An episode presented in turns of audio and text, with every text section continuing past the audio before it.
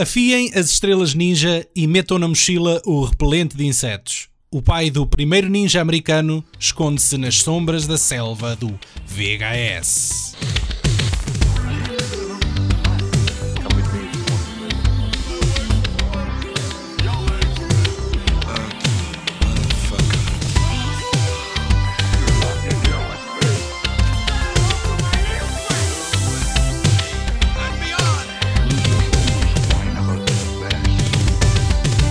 Parecem fazer parte da mitologia e do imaginário coletivo há tanto tempo quanto o Pai Natal ou a própria Lilica Nessas. Mas a verdade é que não é bem assim. Os mestres da invisibilidade, letais mas silenciosos, oriundos do Japão feudal, foram introduzidos na cultura ocidental algures entre os anos 70 e 80, graças a nada mais nada menos que à máquina do cinema chunga da altura, chamada Canon, que achou, e bem, pegar numa vaga ideia desta lenda nipónica e transformá-la em ouro. Num dos devaneios entre putas e vinho verde, alguém teve a brilhante ideia de apropriar culturalmente os ninjas, removendo o incómodo de ter de chamar atores asiáticos e meter legendas. E assim nascia a versão americanizada da coisa. Um gajo lourito chamado Michael Dudikoff estreia-se então em American Ninja, no epicentro dos punhais e sabres estava um jovem israelita que queria a todo custo agradar aos produtores e, sem nunca ter feito um filme de ação sequer, atirou-se de cabeça ao género. Chama-se Sam Furstenberg, realizou os dois primeiros capítulos da saga e é o nosso ilustre convidado. Quem já está aqui aconchegadinho connosco é o Os Norai Manuel Almeida, cantor, ninja e político. Não é nada, estou a brincar, é mesmo o Pedro Cinema Chunga. Olá. Também ninja, um bocadinho, claro. Certo. Olá. Então, as putas e o vinho verde chegam quando? Uh, opa, isso é depois nós fazemos um brainstorm para criarmos ah. nós próprios o nosso uh, ninja nacional. Então hoje, é? hoje temos um, um podcast rated R, é isso? Não é PG-13? Não sei, aquilo, os American Ninja eram para adultos? Eram, só o último é que não. O 5 é só para maiores de 13. É. O 5 é para maiores de 13 e os outros são R-rated. O 5, que não é bem ah, o American Ninja, mas isso. Sim, já lá, lá chegaremos. Lá chegaremos. Falaremos mais tarde. The sacred art of the ninja has been guarded in the East. Remember the day I found you. Now, it has come to the West. Remember what is hidden deep in your mind. He is the only soldier. Date of birth unknown. The only American Who is he? Who is capable of defeating the secret Black Star Army. Então, uh, começo eu por, por falar aqui sobre a, a premissa daquilo que Sim, é. Que é para não dizeres que eu não me calo, não é? Exatamente, cala-te lá, Daniel. Então, nós começamos pelo regresso, não é? Do, do ninja americano, em 85, em 1985, uh, com o Michael Dudikoff e o Steve James. Então, Dudikoff é Joe Armstrong um soldado americano com um special set of skills adquiridos no Oriente. Após alguns quiprocós com a lei, ele é enviado para uma base militar nas Filipinas e ele lá perde-se por amores uh, pela é filha do general. É nas Filipinas. No sim. próprio filme? Já não me lembro. É, então não é. A base okay. militar já foi a desculpa lembro, que eles encontraram uh, para ir gravar às Filipinas, porque havia lá uma base militar americana. Okay, okay. Não, tu próprio que pudesse ser filmado nas Filipinas, mas para parecer uh, não. Não, isso foi nos, nos futuros filmes é que fizeram isso. Ele perde-se de amores lá pela filha do general e trava a amizade da maneira mais difícil com o cabo Curtis Jackson, interpretado por, pelo Steve James. Numa viagem de transporte de armamento, eles são atacados por um grupo de ninjas rebeldes. Os soldados são mortos, mas Joe consegue aviar alguns e salvar a filha do general. O supremo líder dos ninjas jura vingança e é aí que Joe revelará todos os seus poderes supersónicos e extrasensoriais de ninja ocidental. Nessa, nesse primeiro embate, que é o primeiro claro. no assalto ao caminhão, sim. Exatamente. É que o gajo consegue parar uma, uma seta, uma é? seta? com uma pá, com o cabo de uma pá. não é um ninja qualquer. Pá. Eu, oh, oh, Pedro, tu, quando, tu lembras da primeira vez que viste este filme? Da primeira, da segunda, da terceira e da 47 Foi, o me- foi no Boa, mesmo fim de semana.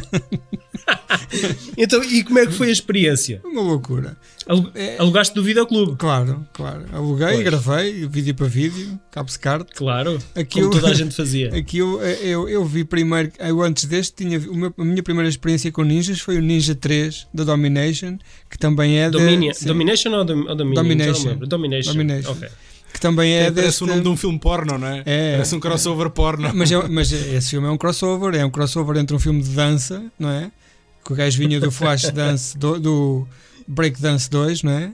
É uma Sim. mistura de filme de dança com um filme de ninjas. E, e, e, e, E- e com o Exorcista. E com o Exorcista. Pronto. Esse filme é perfeito, é perfeito. Um dia vocês têm que falar nele porque esse filme é perfeito. Exatamente. E, hum, e depois passei para este. epá, e este filme, esta sequência inicial, eu, ouvi- eu vi isto milhares de vezes, porque eu acho que sei tudo de cor, todos, todos os detalhes, incluindo aquela cena, porque há uma, há uma porrada inicial, não é? Em que os ninjas aparecem para assaltar um- Hum. uns caminhões. E o gajo havia logo meia dúzia de ninjas e depois anda anda lá a filha do general. Até tem aquela mítica cena que o gajo abre-lhe as pernas, não é? Parece que vai encabar a gaja, mas depois é só mesmo para ela eh, para lhe rasgar a saia, para ela ir nadar ou uma merda assim. E entretanto, este filme era dos filmes de ninjas, é o, aquele icónico filme de ninjas, não é puro, não é? Não é puramente ninja, porque isto é meio, meio ninja, meio comando, não é? E metralhadoras e tiros e o caralho. Mas é aquele filme que todos os putos queriam ver, porque era um filme espetacular, um filme perfeito. Ah, é confuso, porque este filme em português, como o Paulo há bocado indiciou, chama-se O Regresso do Ninja Americano, não é? É o título português. Exatamente. Que é Porque que eles não sabiam que pensar? não sabiam que iam fazer E mais. o 2 o dois é um ninja americano. Um ninja é? americano. Uma merda muito complicada. é? É, é um bocado ninguém, percebe, é. ninguém percebe isso. Pá, e este filme está lá, para mim é o segundo melhor filme de ninjas. Para mim só há 8 filmes de ninjas. 8 não, Oito? 4. 4 filmes de ninjas para mim. Mas o Ninja das Caldas está lá, não? Não, desde os anos 80. Não há 5, há 5. Ah, ok. Há os 3, há a trilogia ninja, não é? Aquela primeira trilogia. E há este. três Com- ninjas? Com, com o Shoko- Sokoguchi, Sim, não é? sim, sim. Sho Kozugi. Kozugi. Ko- Nunca disse esse nome. Koshugi. Nunca disse, nunca disse esse nome em voz alta, acho eu. Exatamente. Que é, que é o Enter the Ninja, não é? Com o Jungle. Sim. É o. O segundo é o. Ui. Revenge of the Ninja. Revenge of the. Ninja. E o terceiro é o Ninja 3 da Domination. E depois já há este, o 1 e o 2, que são bons, não é? Desta trilogia. Sim, mas o, Fran o Franco Nero, o Franco Nero não convence muito como artista, Ninja. como martial artist. Nada, nada. nada. Mesmo este, neste filme, quer dizer, este, o o Jackson não é propriamente um artista da porrada, não é? Do, do- Pois não, pois não. Ele é até um bocado pacifista. É, é, é. Mas pronto, para, para vos dizer e resumindo, nesta maneira tão concisa de 15 minutos, que este ninja americano é de facto, está no top daquilo que são os filmes de ninja, porque isto é uma área, quem se lembra dos anos 80, em que havia centenas de clones, filmes horríveis, ah, de ninjas para tentar sacar algum dinheiro à conta deste, deste, deste sucesso. Ah, Precisamente. mas este, precisamente. E foi o que a Canon fez. A Canon descobriu ali um filão e tentou Sim, sim, explorá-lo ao máximo. Inventou, misturou ninjas com cowboys, com tudo, e este ninja que nós conhecemos hoje em dia, não é? Quando se fala. Cyborgs, não há? Há, há um Terminator, há um Ninja Terminator também, há Ninja Zombie, há tudo.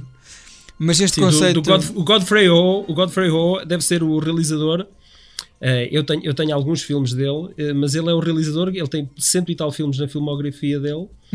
E metade dos filmes são ninja, começam pela palavra ninja. Portanto, é, só- é só, é só adicionar uma palavra a seguir. É um ninja- criativo. No Ninja, fundo, qualquer é um coisa, ninja criativo. qualquer coisa. Ah, Porque isto, quando, quando chegou à altura do, do- dos ninjas, quando os ninjas estavam no topo com esta fama toda, havia filmes que os gajos pegavam neles, faziam, re- remontavam o filme em que metiam as cenas todas, depois punham uma parte de ninjas no início, ninjas no meio, ninjas no fim, merdas que não tinha nada a ver. Por exemplo, era no meio de Nova York, uma cena qualquer no meio de Nova York, um, um policial. De repente estavam uns ninjas no meio de uma mata. ah, que os gajos depois assim à pressão diziam que tinha sido raptada a filha de um gajo que está em Nova York, percebes? Sim, e os gajos faziam centenas de filmes desses. Essa fórmula também foi usada aqui na- em algumas das sequelas aqui do American E Ninja. era a forma do Fulci também, não era? Eh, era um Sim, filme todo sim. filmado lá num buraco em Itália e depois filmavam 10 minutos em Nova York e está a andar.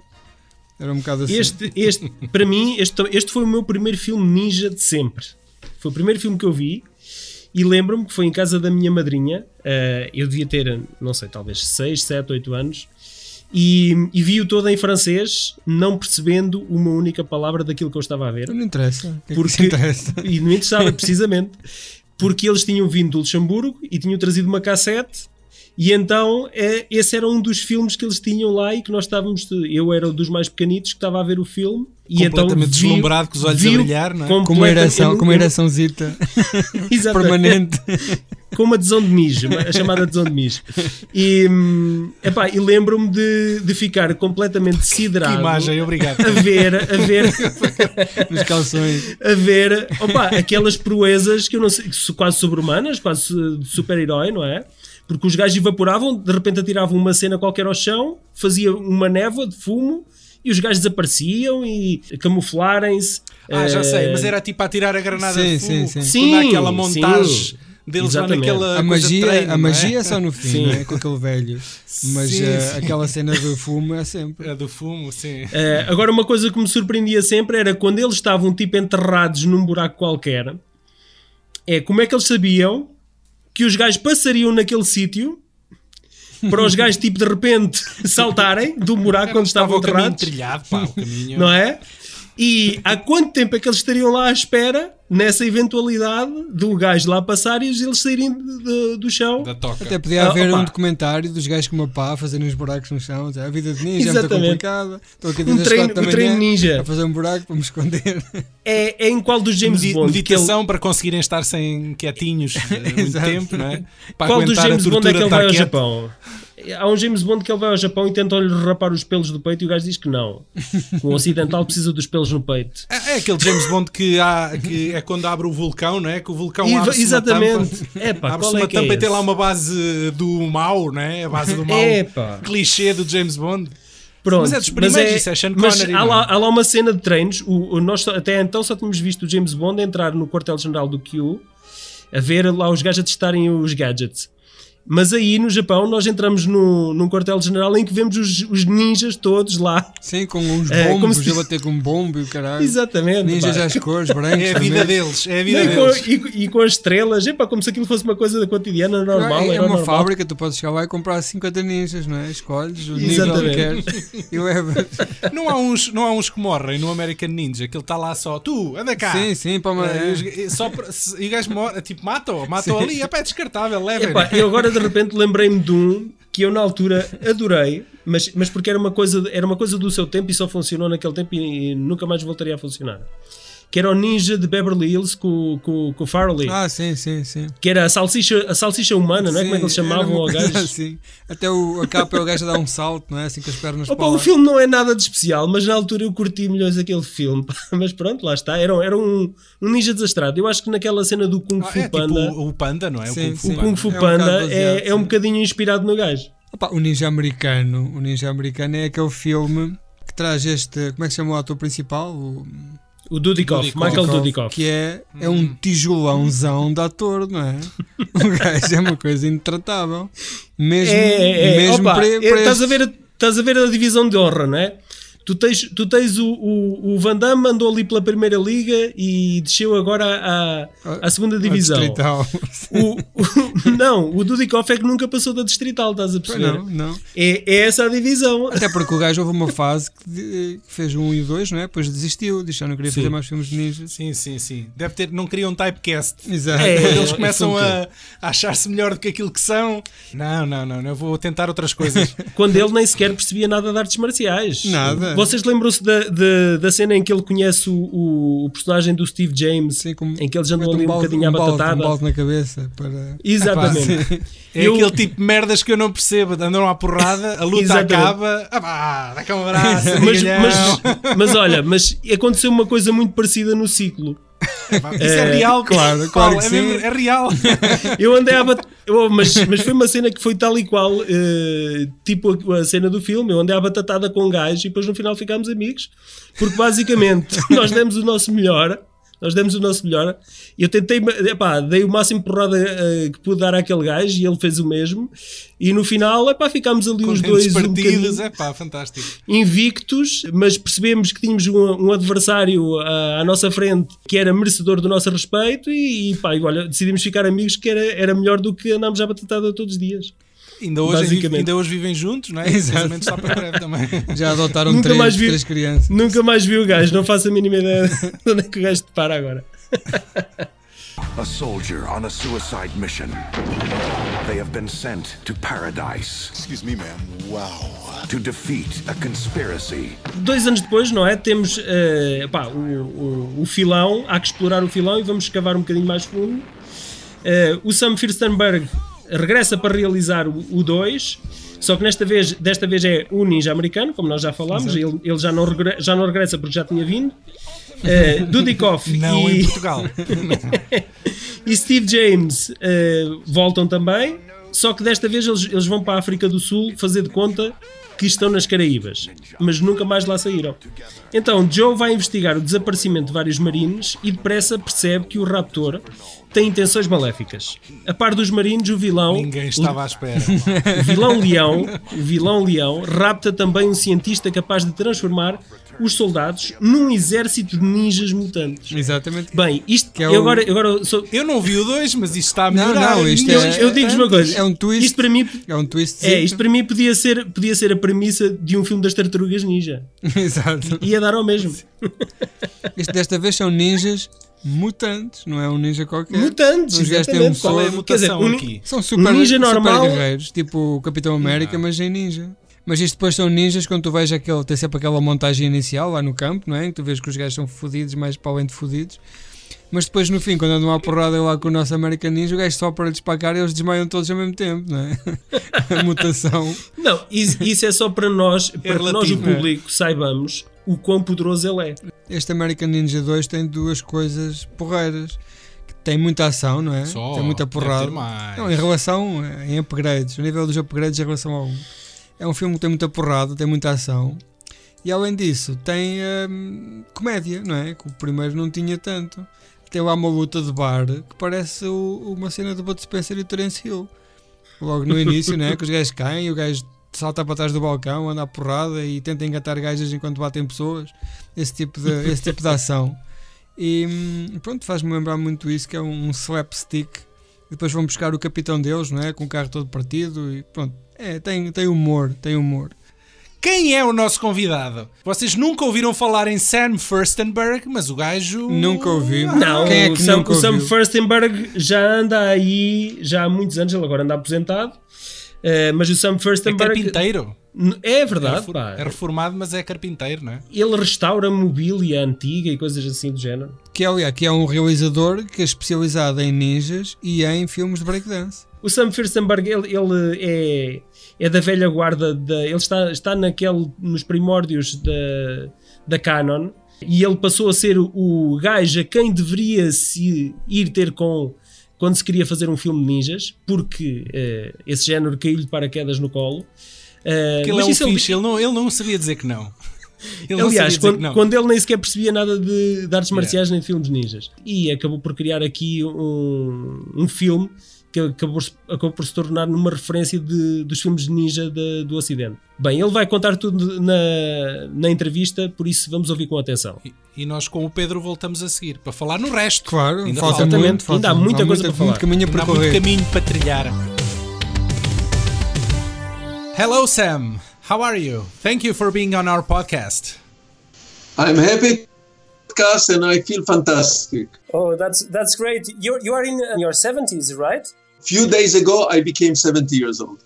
Okay, so are you afraid of coronavirus or, or what? No, I'm not afraid of anything. I'm so happy to to have the the pleasure to to talk to you because Paulo uh, is a I fan. He, he, he- Yeah, he's yeah, super yeah. excited. He's, he doesn't want to show it, but he's like uh, on the edge. I, I grew up watching watching your your films uh, and many other Cannon films, and I have to say that uh, American Ninja uh, was the first uh, my my first uh, ninja uh, experience. It was rented. It was rented by a cousin of mine, and uh, it it has uh, it had such a huge impact on me. Uh, because back then I was uh, seven or eight years old, and the second ninja film that I saw was The Domination. Both films from you. One question: Are you Polish or Israeli? I, I'm Israeli. I was born in Poland Okay. But when I was six months old, I was already in Jerusalem. Okay, okay. so okay. I don't have any memories from Poland. I, course. I understand very little Polish. I'm Israeli. I don't remember any other any other country before Israel, and uh, Hebrew is my native tongue. Is my Okay, it, it makes sense. You, you, both your parents are, are, are um, uh, Israeli, right? yeah, yeah. But they Okay, came from okay. Poland. You know, we all Yeah. came from Poland. Uh, what motivated you to go to America and study cinema? Uh, I will tell you, when I was a, a, a young kid, like the, the story you told me about American Ninja, but at the time there was no video. It was in the 50s. I was born in 50, so when I was 7, 8, 9, 50, 1957, 1958, 1959, uh, I lived in a, in a neighborhood in Jerusalem, and there was a local neighborhood cinema. And in this cinema, in the afternoon, they show two movies in one bill. It was, it was especially for the children, for the kids. And they change every week, they change the two movies. So every week, I was religiously, I was going to this theater to see two movies uh, in the afternoon after school. Most of the movies, most of the movies, 90% were Hollywood, American Hollywood movies. Once in a while, there was a Turkish. Uh, I mean, uh, there might be a Turkish movie. Uh, Italians, a lot of Italian movies at the time, French movies, but the majority was American movies, Western crime dramas. Same here. Uh, uh, action, World War II movie, musicals, this kind of movies, and that's how I grew up with American cinema. Fell in love with American Hollywood cinema. I, at this age, when you form more or less, you form your uh, taste, 16, 17, 18. I did not like Fellini. I did not like European cinema. Action, Uh, action driven, like action driven films. So Yeah, when time course. came, I served in the army. In Israel, the uh, uh, serving in the military is compulsory Yeah. Between 18 and 21, three years in the military. And uh, wh- wh- when I finished, I, I, this is what I had in mind that I want to get into cinema, to study cinema. And uh, there was no, many people, many young Israeli who wanted to study cinema at the time, they either went to England, the, the school Yeah. in London, the film school in London, or to France, to Paris to study cinema in Paris. Uh, they wanted to be Godards, they wanted to be Fellinis. They Do wanted, you do you know Avi Nesher? Sure, I know Avi Nesher. I think he's, he studied he studied in um, uh, in London before he, Uh, he went to yeah, many, many. Yeah. Boaz Davidson studied in London. yeah yeah Any yeah. Israeli director. But I didn't have doubt. I wanted to go to Hollywood. I want. I love American cinema. I always like. Lucky American for film. you because uh, the guy from uh, Cannon was not not Cannon. Uh, Yoram Globus was also Israeli, yeah. right? Yeah, yeah, yeah. Uh, Menahem- Film. Menahem Golan and Menachem Yoram Golan, Globus. Yoram Globus. By the way, even if you go back 10 years earlier, I went to Hollywood. It was 1972, 71, seven- 71. I was 21 years old. Menachem Golan was in America also studying cinema in New York. So so you were a part of the, of the Cannon Films phenomena. How did you met Menachem Golan and Yoram Globus? Uh, uh, uh, so we are going to the same uh, same time 1972 1973 i came to los angeles and i enrolled in film school in a college in film school and i was a film student and by then i everybody eh, almost every israeli knew the, the name menachem golan because he made israeli movies and and he was the type of character that he put his name before the title before the name of the stars of the movie Yeah. it was always a Menachem Golan movie. Yeah. Same here. Uh, we have this producer called Paulo Branco. His name appears before everything else in the movie. exactly, exactly, exactly. Menachem Golan was like Branco, and and uh, uh, so I heard his name. I never met him in Israel before I came to Hollywood. I I knew about him. I heard his name. Of course, everybody, almost every Israeli, he made a lot of Israeli movies, Hebrew movies, and I was a student here, and he uh, was about to make a, his first directorial uh, producing and directing movie in Hollywood. I, I went. To, uh, I was invited to a party, just regular New Year's Eve party, and I was introduced. Somebody told me this is Menachem Golan. I started to talk with him. I'm a film student, etc., etc. And then he tells me I'm making a movie here now in Hollywood with Tony Curtis. The name of the movie is Lepke. It uh, was a gangster movie. Yeah, yeah. And I, I asked, can I start? Uh, can I work with you? And he agreed. And that's how we got to know each other. I, I, I got aboard. I started to work with them. I was a general uh, assistant, you know, just Mm-hmm. basically bringing coffee. I became basically I became assistant director with this company, with the, with those two guys. Uh, years later, 1979, I came back, uh, and some of the movies were done in Israel. Some of them here, some in Israel. 1979, I came back to Los Angeles, to Hollywood, to go to school again, in a master degree, film school. By then, I already directed one feature when I was in Yeah. school in uh, in this uh, master degree, and they, I brought it to them. I knew them for many years by now, and they distributed. They took this movie for distribution, and that's how our, our relationship moved from be, from me being assistant director in this company to becoming a director. Uh, so, so how did you uh, went from making uh, your first film, first film school of drama, to making a ninja film? by accident they made a movie which was called enter the ninja with franco nero Yeah. and Sho Kosugi. This was directed by Menachem Golan. He was the head of the company and he is a director. He directed it. And, uh, you know, they finished it and they sold it. It was kind of a, okay, moderate success, a little bit. And they wanted to do a sequel with Sho Kosugi. They like Kosugi very much. But Menachem Golan, who directed Enter the Ninja, did not want to direct Revenge of the Ninja. Maybe he was too busy with the company, building a company. And I just finished the movie. So they turned to me, they, they asked me, Can you? You were available. I was available. I was in the Basically. corridor, basically. I was walking in the corridor of the company. Let's give you something this to this kid to do. That's it. Can you do a movie? Action movie. So I said, of course I will direct a movie. And they saw that I can, and basically I can put together a movie, mm-hmm. 90 minutes of story. Yeah. You I had know the where skill to at put the least. camera. I know how to put it in editing. I know how to add the music. So basically, I can make a, s- I can put together a story. Question they asked me, can you do action? Of course, we saw you can direct a movie. Okay, you can direct a movie. Can you put together action movie?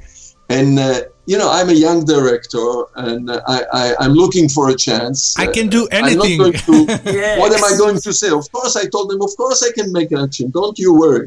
Uh, and and that's how I got involved in action by accident.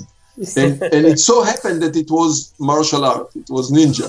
Uh, it was not my choice. It was an accident. Uh, and so you became a ninja expert filmmaker, the guy to go to when you wanted to make a ninja film. But I uh, listen. I learned everything I learned about ninja and ninjutsu and the subject in the beginning was from Sho Kosugi. Shokasugi was my teacher, and and he introduced me. He showed me. He, he showed me those uh, uh, uh, Hong Kong movies, the Chinese martial art movies, and he recommended few books. And he, he told me about the weapon and about. So everything I know about ninja came from Sho Kosugi in the beginning. So American Ninja came to you. Menachem Golan, the head of the company, after we did the Revenge of the Ninja and we made the Ninja 3 the domination, suddenly he called me one day to his office and he said, I have an idea. Oh, let's make something different. Now he's American. he's an American ninja. If you think about it, first you think about it, it's a ridiculous idea. Totally ridiculous idea. Because the whole ninja thing is connected, the ninja genre is connected to Japan, Japanese ninja. Yeah. It's always with Japan. And suddenly this comes this producer and he wants to make American ninja. But he started a fashion with it because uh, later on you you had uh, American Samurai that you directed, but uh, uh, very other uh, filmmakers made uh, American versions uh, of um, martial arts uh, that were strictly uh, Hong Kong made or Japanese made. Yeah, and, and think about it the, the Ninja Turtles, they're Americans. The Yeah. turtles are, Yeah, they eat are like pizza. American turtles. It's a know? gold mine. It's a You gold want mine. something more American than that? Well, if So I his idea was ridiculous, but it was genius. yeah, yeah, Yeah. yeah, Of course it was. So we took it. Uh, so again, it fell into my lap. Uh, I continued. By then, I was I already did two ninja movies. So you know, kind of as you say, I was kind of the expert, the, the go-to for this kind of movies, and we took it from uh, Yeah. from this idea, and now we figured out how do we turn the whole thing upside down, turn it around to become an American subject and not a Japanese subject anymore. So then enters Michael Dudikoff. I learned one thing when we did Reve- when we did Ninja 3 The Domination. Okay. The first movie Revenge of the Ninja, I had Sho Kosugi, he was martial artist. His people came with him. My stunt co- the stunt coordinator Steve Lambert was martial artist. I was surrounded by martial artists, people they knew what they were doing. When we did when we were casting for event for Ninja 3 The Domination, we needed a woman, a woman and so we you know, I spoke with the expert and we decided that either we find a martial artist, female, or a dancer. Because a dancer can pick up the, the, the moves very quickly. And if if somebody is teaching her, she will pick up the move. And so so was the case. We found Lucinda Dickey, she was a dancer. And I, I saw that it's very easy. If they teach her the moves of the martial art, she can pick it up quickly because she was a dancer. When we went to American Ninja, so this was the decision. Either, uh, uh, first of all, we decided to have open call. Open call means that everyone can apply for the for the job. Anyone, actor, non-actor, martial artist, anyone can come in. And we knew all we need is either a martial artist or somebody very, very athletic that can pick up the moves quickly we liked I especially, especially me. I liked Michael Dudikoff the best of all of them, and uh, Michael is very, very athletic, but he had the look, he had the attitude, and this was more important. It was a James Deanish type of a character, reluctant hero, somebody who doesn't want to get involved, Yeah, and, yeah. and and and and then in the casting, Michael, the way I saw it, the way I, I saw it, Michael was the the character that we created on the screen. He was it. He was the embodiment of this character. Tell me, is it true that uh, Chuck Norris was uh, at one point uh, attached to the project? It was. It's true. Nothing to do with me. The, the the reason we all know it because there is a poster. There is a Cannon poster, Yeah, American Ninja, with a picture Yeah, of Chuck they started Norris. promoting the movie before the, there there was even a Oh, script. that- I think. Yeah, this was a this was a Cannon Cannon system. It- They it was used to normal. promote movies Okay. before they had script even. and my name is a director, so there is a poster. It's in the book that uh, uh, my, uh, Siedelmann just, uh, you know, Siedelmann just put together this book. You know, stories from the trenches. Oh, okay. oh man, I, I have to get that one. I never met Chuck Norris before, and there was no discussion. uh, from what I heard, the story that I heard, that he rejected it right away. He didn't Yeah. want to be. He didn't want to be any ninja. Okay. Uh, with, with his his face, face with, with yeah, the- with his face covered. Yeah, Um, that's what I heard. Yeah. Uh, the, the film was shot in, in the Philippines, obviously for budget reasons. How was it like to, to film in the Philippines? Let, let's put it this way. There is no place in the world making movies like in Hollywood. There is nothing. Uh, here in Hollywood is the easiest and the best way to make movies. Because of the manpower, because of the expertise, because of the equipment, because everything is here in Hollywood. So that's it. So the minute you go out of Hollywood, it's already a challenge if you want to make a Hollywood looking movie. But luckily in the Philippines, they just finished the movie with Coppola. yeah, Uh, yeah. Apocalypse Now? That, Apocalypse. that was just the main reason Apocalypse. because they had many trouble with the with the climate because No, it, so it's it's a hot climate. Our story, the story of American Ninja, is a hot climate movie. We didn't have any problem. It's hot every day. You know, it's 42, 40, 42, 43 Celsius Yeah. every day. But Michael And. Dudikoff, he had he had malaria, right? He, he got malaria That's there. that's uh, he got something. I I I'm not a doctor. I don't know if it was malaria, but Michael got something. So it's Yeah. hot and humid and jungle. Uh, so if if people have problems with heat, it's a problem. Of course, it's a little bit more difficult for action. The the stunt people they have to to work in the heat in the sun. They have to drink a lot. People forget to drink. They have a problem. But that's the only problem is the heat. It's hot. Personally, I love heat, so I had no problem. You cannot make a winter story or a snow story in the Philippines. Yeah. Let's put it this way. But but luckily the crew was excellent. The crew, we had the crew that just finished Apocalypse Now, and they joined us. Mm-hmm. They already they worked six months on this big, huge budget movie. Yeah. So the expertise was there. The crew is very big. There is a system of working in, in in and the probably Philippines. cheaper also. Yeah, much yeah. cheaper. That's Yeah. the reason Cannon decided to go to the Philippines. You know, the manpower is much, much, much, much cheaper. So working on the script, the challenge was to adapt the story. I believe in American stories. I I do believe that when you make action movies, the movies have to be American story. Uh, those are the successful movies, uh, the- uh, especially in action, all over the world.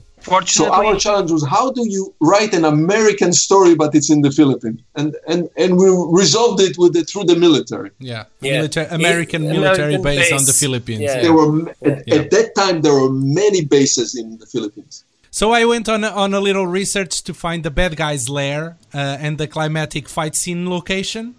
Yes, Okay, and uh, and thanks to Google Maps and some dudes on TripAdvisor, I discovered the the background uh, is Mount Batulao in in the Philippines. that's it. You know how many people are asking me? Thank you. you know how many people are asking me where where it was, and I forgot. Now you remind me the name. It was a little hill. I uh, can, yeah, gi- I can Mount give you. I can, Batula. That was the place exactly. it's Mount Batulao. I can give you the exact coordinates uh, from the um, building where you shot. Yeah, I know where it is. Please, you send me in a, later in the message. I'll send you, Wonderful. There is no, it's not. There is no town, no city around, nothing. No, no, the the place, the the the building that the the house where they fight and the, everything, it's not there anymore. It's an abandoned ruin. Uh, Wow. but we can still spot the pool though. Uh, we Wow. can. It was a, some rich man house. It was a villa. It was a villa yeah, some yeah, rich yeah. Today there's a golf course right on the other side of the of the street. Uh, but the place it's still visitable. The there's the, the pool is still there, for example. So yeah, I'll give Yeah, you and the there was a lake behind the, and, and there is a lake. I think. Yeah, yeah, Wow, yeah. interesting. So um, another another question. Uh, you saw Romancing the Stone before shooting this film, right? Listen, uh, again, I love the big budget American action adventure. Mm. I love it. I, and I saw, and of course, uh, you know, we wanted to talking about about imitation when you, you when you see the the movie Ninja 3: The Domination. There are so many. Yeah. Exorcist, Poltergeist, everything is inside. Flashdance. Because I, I'm But, only uh, commenting this because I just saw the movie the other day. Paulo is like the fan. I'm just a newbie here. I'm discovering. Ah, Uh, and there's a couple of things I don't get. Uh, I I, don't, I I think they don't really fit in this movie. Like for example, the disappearing ninja. What is Yeah. that? Why disappearing ninja all of a Uh, sudden? uh, uh, disappearing ninja is part of the ninja legacy, the, the Yeah. ninjutsu, the ninja, the mythology, the mythology. the mystical story about the ninja. yeah, but it's the only one. It's just a scene. They they goes away, and the rest of the the ninjas just lying there on the floor. Yeah. Supposedly, supposedly the ninja know how to disappear. They, Yeah. they, they are the master of disguise, Okay. master of uh, when, camouflage. when you achieve a certain level in the ninja Okay, community, so that was that's the an best. expertise. Yeah, yeah, that was the expert was on the, the, best group. ninja of the, of the bunch. Yeah, this is the legend. That that they, they, they are the masters of disguise. okay. And what about that laser gun we see shooting only once? when I entered this movie making, this action movie making, my intention was not to make Hong Kong movies or pure uh, martial art movies. I wanted to make James Bond. You know, I, I wanted to make Okay. Romancing the Stone. So, Yeah. but it, my material was martial art, ninjutsu, ninja. So I decided to hybrid to make it kind of a mixture of so-called Hollywood action, Western action with Eastern action. Mix them together. So they let it through a laser. Just Western flavor to the whole thing. So we did, you know, and there are many other th- other things which are not in the movie because we cut them out. But we tried Like all what? kind of things: Like laser, what? climbing, uh, you know, bomb. We tried things which are not traditional, uh, not traditional uh, ninja Yeah. uh, thing. Did you expect the film to be so successfully? No. The, the- To the be short honest. answer is no. but it was an independent company. Cannon is not a studio. It's not a major studio. We were in a independent environment, low budget. So we we treated American Ninja in the same way. Okay, it's a medium budget movie. We have a good good uh, uh, elements here, and it's going to be kind of a, the same type of success. But when we started to see the, the daily, you know, we see the day, the what we film, we see it two or three days later because mm-hmm. everything was on film, not on video. yeah. and we started to see the persona of Michael Dudikoff on the screen, the relationship between Michael and Steve James. There was something special. I, I must admit, from the beginning, there was something special that we realized that we felt on the screen. Chemistry. In any case, we never, in our dreams, in our wildest dream, we didn't think that it will become what it is. hmm Yeah. American Ninja now now it's like 35 years old, more than 35 years old, and it's still going strong. This is phenomenal. The the first one was such a su- success that uh, it had to be a sequel, uh, and uh, you went to South Africa to shoot it. Why why did you choose this location? This is a financial again. It's a financial decision. At the time, you know, uh, American Ninja came out was immediately big success, and ca- and the company wanted to capitalize, and uh, and and in, in between I was busy. We we uh, we made the movie Avenging Force.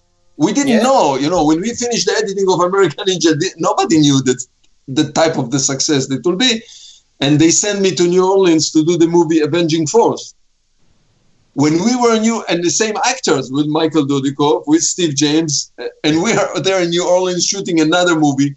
And now we start to hear about the success of American Ninja while we are busy with another movie. So they decide. We went to South Africa just as a financial location. The story does not play, take place in South Africa. The story is in some Caribbean, exotic Caribbean island. Which one is your favorite, Sam? The first American Ninja or the second one? No, I, I like the first American Ninja better. I'll tell you, and, and there is a reason. It's a story reason, really a, a, a story reason. In the first movie, the hero, American Ninja, Joe, Joe Armstrong, he he enters the story as somebody who does not want trouble. He doesn't want to fight with anything, with anybody. He doesn't have a goal. Just like in the movie High Noon, the Western High Noon the hero doesn't want to do anything. He doesn't want to be involved in any trouble. Mhm. He has a certain values, moral values, and because of the circumstances of the story, what happened in the story, he's being pulled because of his values. Mhm. He's being pulled into the action, into the story, and now he has to save himself and save the surrounding. So that's the same principle of High Noon. In American. Ninja 2, they, they come with a mission they have a mission michael and steve joe armstrong that they come to the into the story they have already a mission. They have to find out something. That's why i like the first one. It's much more sophisticated story and it's a naive has a naive uh, love story. I, I i really like this love story between michael and judie aronson which is a naive young uh, teenager type of uh, Yeah, she's story. not she's not uh, sexualized like most uh, girls in the movies were at the time, right? Absolutely, it, it's it's a naive, it's a real love relationship, love story, and there is fantastic developing story between uh, uh, Michael Dudikoff and Steve James, body body, Yeah. two two you know two men who Got develop friends trust. fi- fighting and friends yeah, all of the sudden. beginning, and then they develop trust in each okay. other. There is a big uh, base, fan base for American Ninja 2, but the the popularity of the first American Ninja is unbelievable around the world. And with young, even with young people today, I get emails. I just yesterday I got an email from a father that saw the movie with, his son. with the, he said, I, I showed it to, to the second generation. I, I don't know i- i- if you know this, but um, in Portugal, the first film was uh, um, here distributed as the return of the the American Ninja. Okay. Yeah, yeah, yeah, That, yeah. that is that's because they didn't know that uh, there was gonna be a second one. Oh.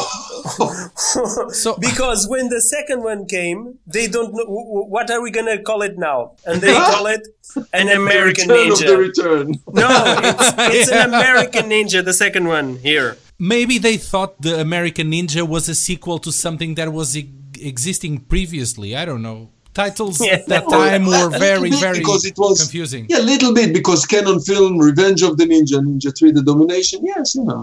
You're right, you're right. Okay, Sam, uh, this was a pleasure. Thank you so much for talking with Oh, us. f- for having the Uh, time. No, no, but now you have so much time.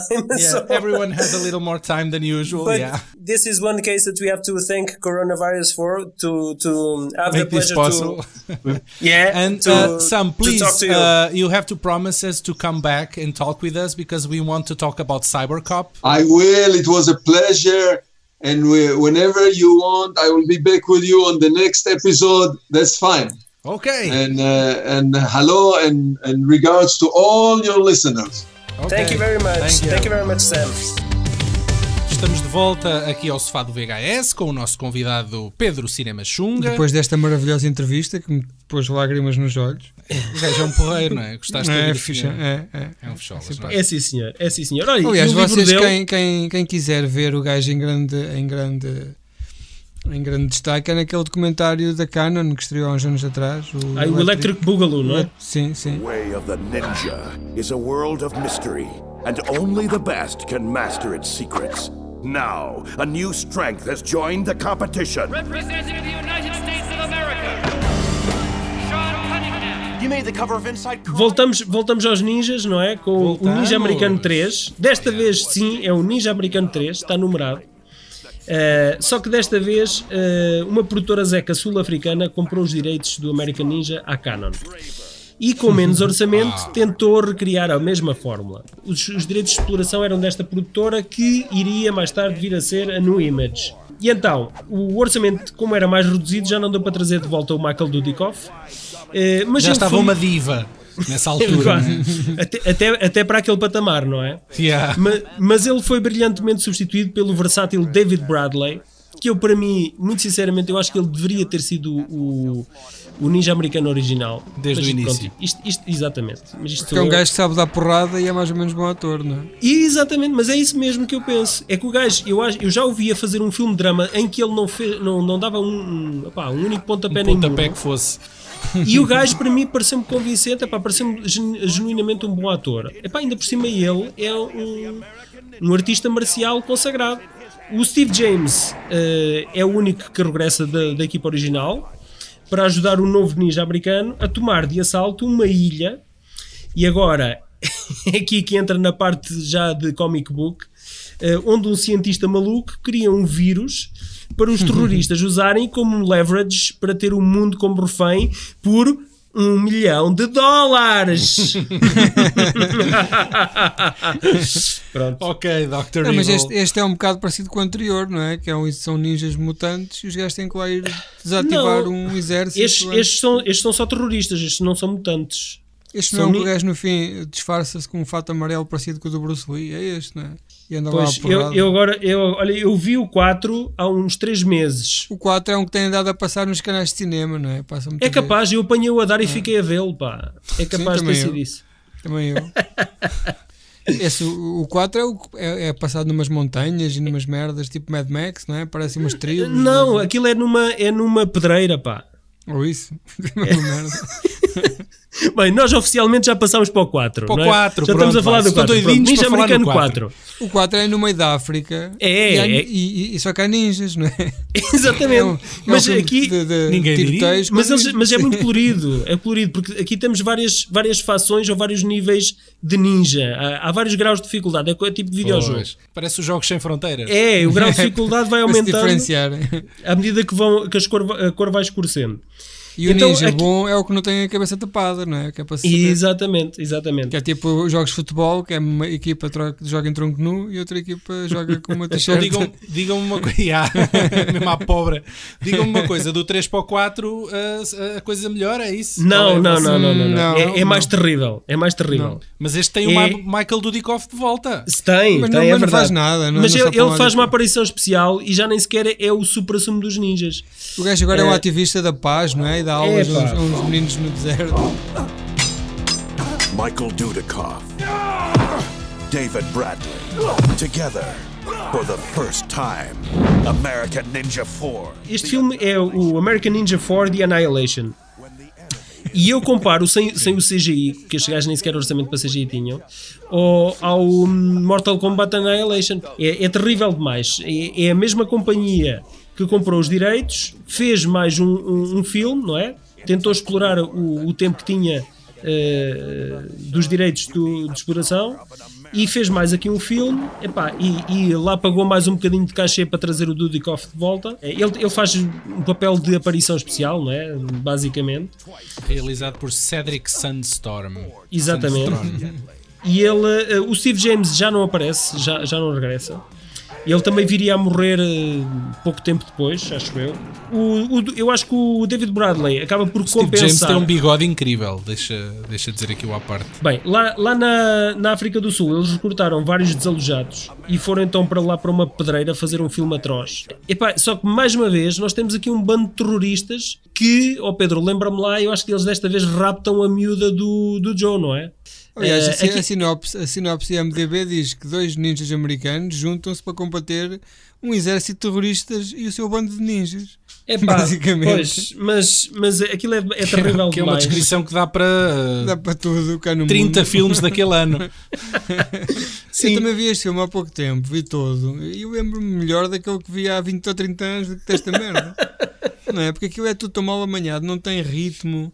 Não, nada, nada, acontece. zero, Anda lá zero. o, o Dudikoff de um lado para o outro e tu à espera que o gajo dê porrada e o gajo não dá porrada em ninguém. Nada, zero, zero. Então vamos enfrentar o, o quinto e último ninja americano do, do Bob Bralver. Bob Bralver.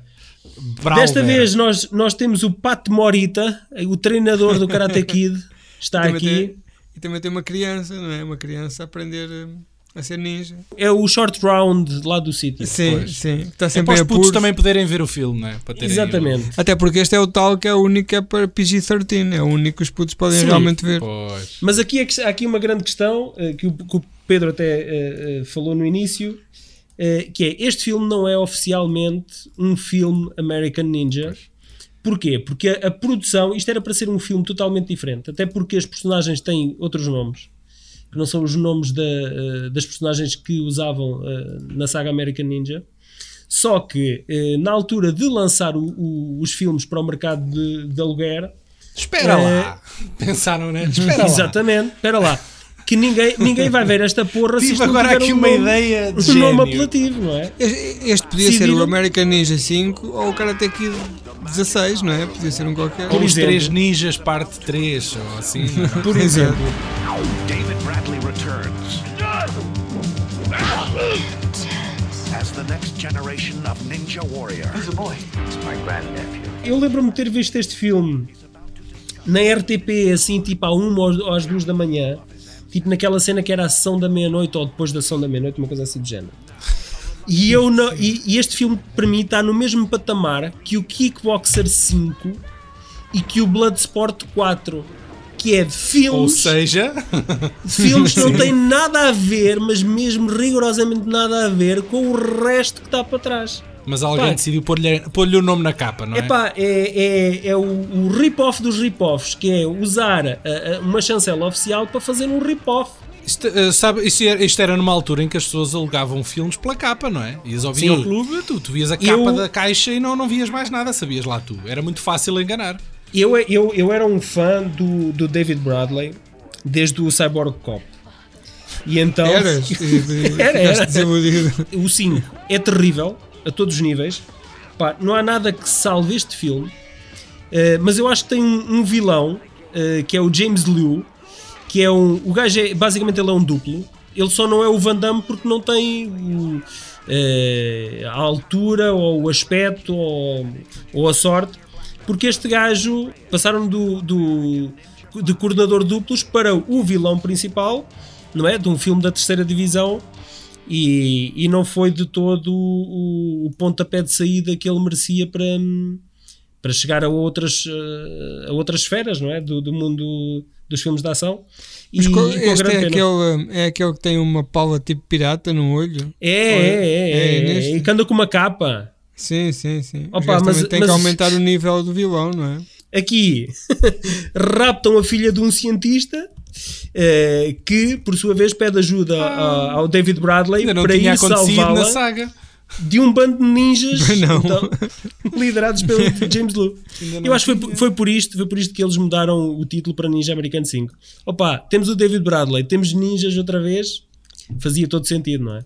O Ninja Americano 5 não faz parte uh, dos packs de, de, dos DVDs, Blu-rays e, e, o que seja referentes à saga Ninja Americano. Okay, não, então, há, gajo... não, há, não há um pack com os 5? Não há, não existe. Não existe. Só Tens lançaram... comprar à parte? Então aí chegamos ao fim disto, não é? Pronto, é agradecer ao Pedro. Ao Pedro, obrigado por Exatamente. ter juntado aqui a nós. Obrigado eu por, por me terem tirado uh, do, do, som de beleza, do, não é? Do, do, mundo da droga e do álcool e terem-me aqui a falar convosco. Se quiserem ganhar o vosso sétimo dano de cinturão negro, de fãs super assumos do VHS, só têm de nos subscrever no Facebook, Instagram, YouTube e iTunes. E, e até, ao nosso, e até ao nosso próximo encontro nas Caldas. Perceberam?